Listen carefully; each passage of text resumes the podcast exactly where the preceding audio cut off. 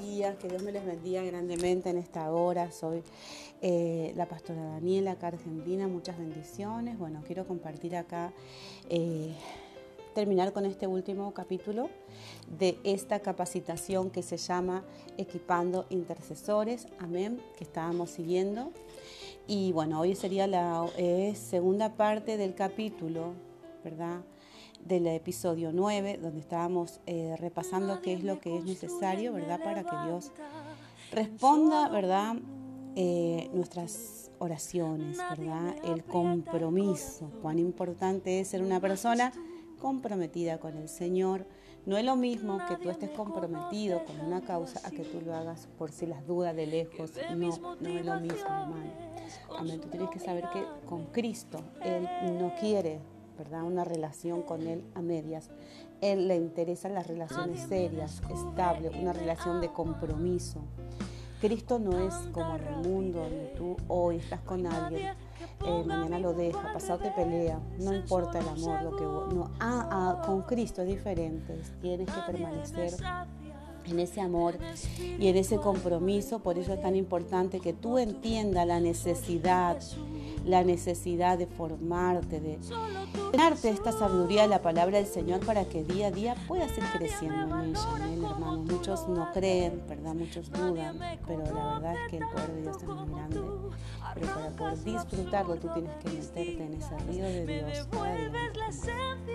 cada día hay que comprometernos hay que comprometernos con ese río de Dios, con ese, meternos en ese río un poco más profundo hasta que podamos alcanzar esa, esa plenitud ¿verdad? que el quiere que nosotros tengamos. Porque a Dios no le interesa vernos a medias, vernos siempre iguales, con el mismo entendimiento de siempre. No, la Biblia dice renovaos en el espíritu de vuestra mente. O sea, ¿qué quiere decir mi mente? Se tiene que renovar, el entendimiento tiene que ser renovado Amén, yo no puedo siempre entender hasta ahí nomás. No, yo tengo que crecer. Fui llamado a crecer.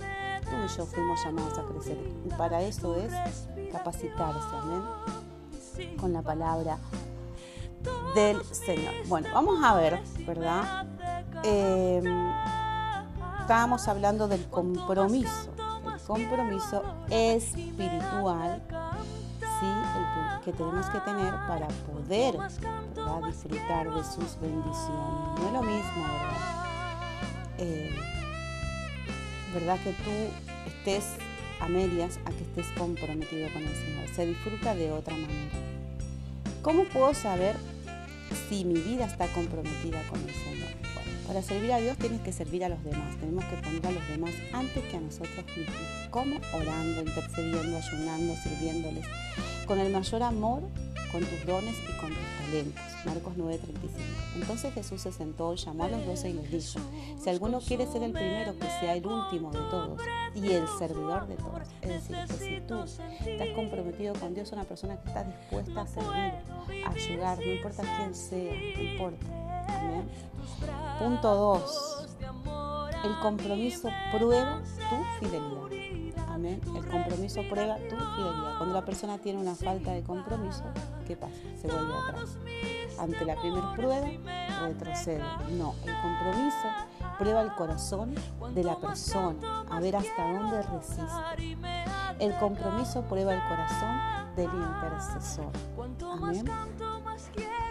Punto 3 tu entrega hacia Él dependerá de que todo lo que quieras ser y hacer sabiendo que todo viene de lo alto. El compromiso es la entrega que hacemos de nuestra vida en las manos de Dios. O sea, todo lo que yo haga lo tengo que poner primero en la mano de Cristo. Mira, Señor, voy a hacer esta compra. Mira, Señor, voy a empezar persona. Mira, Señor, quiero empezar este discipulado. Mira, Señor, me voy a cambiar de iglesia. Mira, Señor, voy a hacer tal viaje. Mira, Señor, me voy a casar. Tú tienes que traer tu vida a los pies de Cristo. Eso se llama compromiso. Ahora, cuando yo hago las cosas por mi propio no consulto con Dios, después me va mal, es porque no estoy comprometido con Dios. Estoy andando en mi propio camino. Creo que estoy comprometido con Jesucristo pero yo estoy andando en mi propio pensamiento y por eso las cosas me salen mal. Bien, el compromiso que pasa, ¿verdad? Te motiva. Un compromiso con Cristo. Mira, esto es precioso, poder analizar estas cosas, porque el compromiso te motiva, te incita a desarrollar y a trabajar para estar alineado a los planes de Dios de acuerdo con los decretos del cielo. Amén. Si tú estás comprometido con Jesús, ¿verdad? Tú sabes que vas a andar por el camino que Él te marcó, no por el camino que otros quieren que tú andes. Segunda de Samuel 11.1 en la primavera, cuando los reyes suelen salir a la guerra, David envió a Joab y el ejército israelita para pelear contra los amonitas. Destruyeron al ejército amonita y sitiaron la ciudad de Rabá. Sin embargo, David se quedó en Jerusalén. Mire qué tremendo esto. David se quedó en Jerusalén. ¿Por qué? David se, o sea, si la los reyes estaban en la guerra, ¿qué estaba haciendo David en Jerusalén? ¿Cómo estaba él? Estaba desenfocado. David se desenfocó de su llamado y pensó, ¿verdad? Que ya había concluido el tiempo de la guerra, que era tiempo de descansar, que ya no era necesario salir al campo de la batalla. Muchas veces, no, pero yo ya pasé por muchas cosas, ya está, listo, ahora me relajo. No, es ahí cuando el diablo dice, acá estoy, acá le doy con todo, porque lo mismo le pasó al rey David. Ya conocen ustedes todo lo que sucedió con él por aquel descanso que tuvo. La Biblia nos dice que se quedó en el tiempo que salen los reyes a la guerra. Envió a su ejército a pelear contra los amonitas, es decir, él no estaba al frente de su ejército, él estaba descansando y los que estaban batallando era su ejército. Es decir, ¿verdad? Eh, cuando hay un capitán ¿Qué hace un ejército sin su capitán?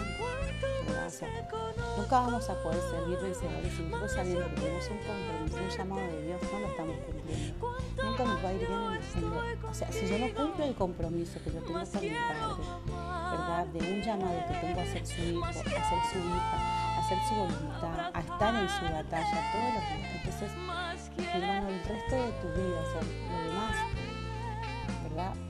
No va a funcionar, como le pasó al rey David. Entonces David se desenfocó. ¿Sí? El resultado que fue catastrófico. La mala decisión que tomó lo alcanzó a él, a su familia y a toda una nación. Fíjese lo que significa no estar en tu lugar que Dios te dio, que cumplieses. Si Dios te puso a cantar, canta. Si Dios te puso a orar, ora. Si Dios te puso a predicar, predica. Si Dios te puso ¿verdad? A evangelizar, evangeliza. Lo que Dios te dio, ahí tú tienes que permanecer. Tú tienes que estar, tú tienes que cumplir como de lugar. Amén.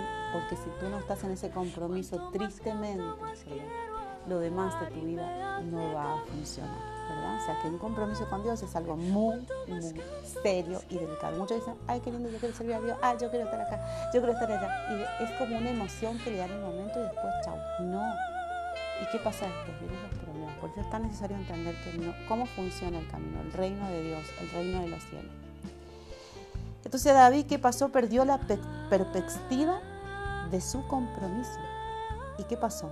Fracasó, trayendo muerte, dolor y vergüenza. Que Dios nos ayude, ¿verdad? ¿Qué es lo que trae la falta de compromiso? Entonces trae dolor, vergüenza y hasta la muerte puede traer. ¿Sí? ¿Verdad? No, es que yo me voy a ir al cine este sábado, tú sabes, no tengo ganas de estar en la iglesia, me voy a ir a hacer tal cosa, me voy a distraer. No está mal que tú te distraigas, pero todo tiene su tiempo debajo del sol. Y en el tiempo que había guerra, no era el tiempo que David descansara. Había un tiempo de descanso, pero no era ese. No podemos mezclar, no podemos, ¿verdad? Eh, confundir los tiempos. Bueno, hombres y mujeres usados por Dios y guiados por su Espíritu, tenemos que entender que la gente quiere llegar a la iglesia, quiere solucionar sus problemas, pero quiere vivir un evangelio sin comprometerse. Eso es típico. Vemos que hoy en día muchos quieren estar en la iglesia, pero no quieren compromiso. ¿verdad? Voy cuando puedo, hago lo que puedo. Primero está mi trabajo, primero está mi familia, primero está mi vida. No, no. Entonces no estés con el Señor. ¿Por qué? Porque tú estás a media y ese a media no te va a funcionar. Dios quiere más de ti. Y lo que va a pasar si tú estás a media que Él va a ir poniendo prueba, va a ir poniendo prueba, va a ir poniendo dificultades. ¿Para qué? Para que tú te entregues más a Dios. Amén. Entonces, hermano, si tú no quieres, quieres evitar la prueba, entonces entrégate a Dios, cumple lo que Él te manda hacer. Mateo 16, 24. ¿Sí? ¿Qué tenemos que hacer nosotros los atalayas cuando vemos personas que no se quieren comprometer con Dios? ¿Qué tenemos que hacer? Es orar pidiendo que haya un cambio de mentalidad, un rompimiento en esas estructuras, ¿verdad? Eh, que hay en las personas. Mateo 16, 24 dice, entonces Jesús le dijo a sus discípulos, si alguno quiere venir en pos de mí, díguese a sí mismo, tome su cruz y sígame. Cada intercesor debe comprometerse con Jesús con él mismo delante del trono de Dios para buscar su santidad, su integridad y su bondad. Primera de Pedro 1, 15 al 17. Sino como aquel que os llamó es santo. Sé también vosotros santos en toda vuestra manera de vivir, porque escrito está: sed santos porque yo soy santo. ¿Sí? Todo compromiso con el Espíritu Santo requiere de consagración y sacrificio, de tiempo, de amor, de empeño, de disciplina y de perseverancia. Amén perseverancia. ¿Por qué? Porque la oración, hermano, nuestra oración comunica algo, transmite algo, una atalaya. Si tú y yo somos atalaya cuando hemos decidido ser intercesores, porque una atalaya no puede decir que no tiene tiempo para orar todos los días, porque entonces no ha puesto sus prioridades espirituales en orden. Por eso toda intercesión tiene que edificar, ¿sí? Cristo es nuestro intercesor en los cielos y el Espíritu Santo en la tierra.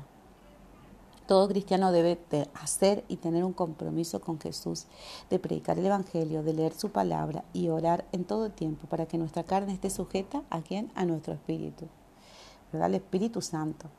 Mateo 26, 41. Vela y ora para que no entréis en tentación. El espíritu está dispuesto, pero la carne es débil. Entonces, ¿qué sucede cuando yo no cumplo con ese compromiso de todos los días orar, de todos los días leer la Biblia, de todos los días consagrarme a Dios? ¿Qué pasa? Viene el espíritu de tentación.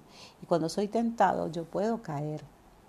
¿sí? Si yo no estoy comprometido con Dios como debo, todos los días hacerme un tiempo de oración, entonces voy, puedo ser una presa fácil de la tentación. Bueno, ¿qué provoca la falta? Ahora vamos a ver qué es lo que provoca la falta de compromiso, ¿sí? Pero vamos a dejar acá y lo vamos a continuar en el próximo podcast, porque ya han pasado 12 minutos, así que vamos a dejarlo para el próximo episodio, que provoca la falta de compromiso. Espero que esto te sea de bendición, que medites en todas estas palabras, que vuelvas a escuchar estos audios, que vuelvas a repasar este podcast, para que anotes los versículos, para que tomes en cuenta todo esto y te fijes si tú en qué estado estás. Amén. Muchas bendiciones, un abrazo fuerte desde Argentina para todos.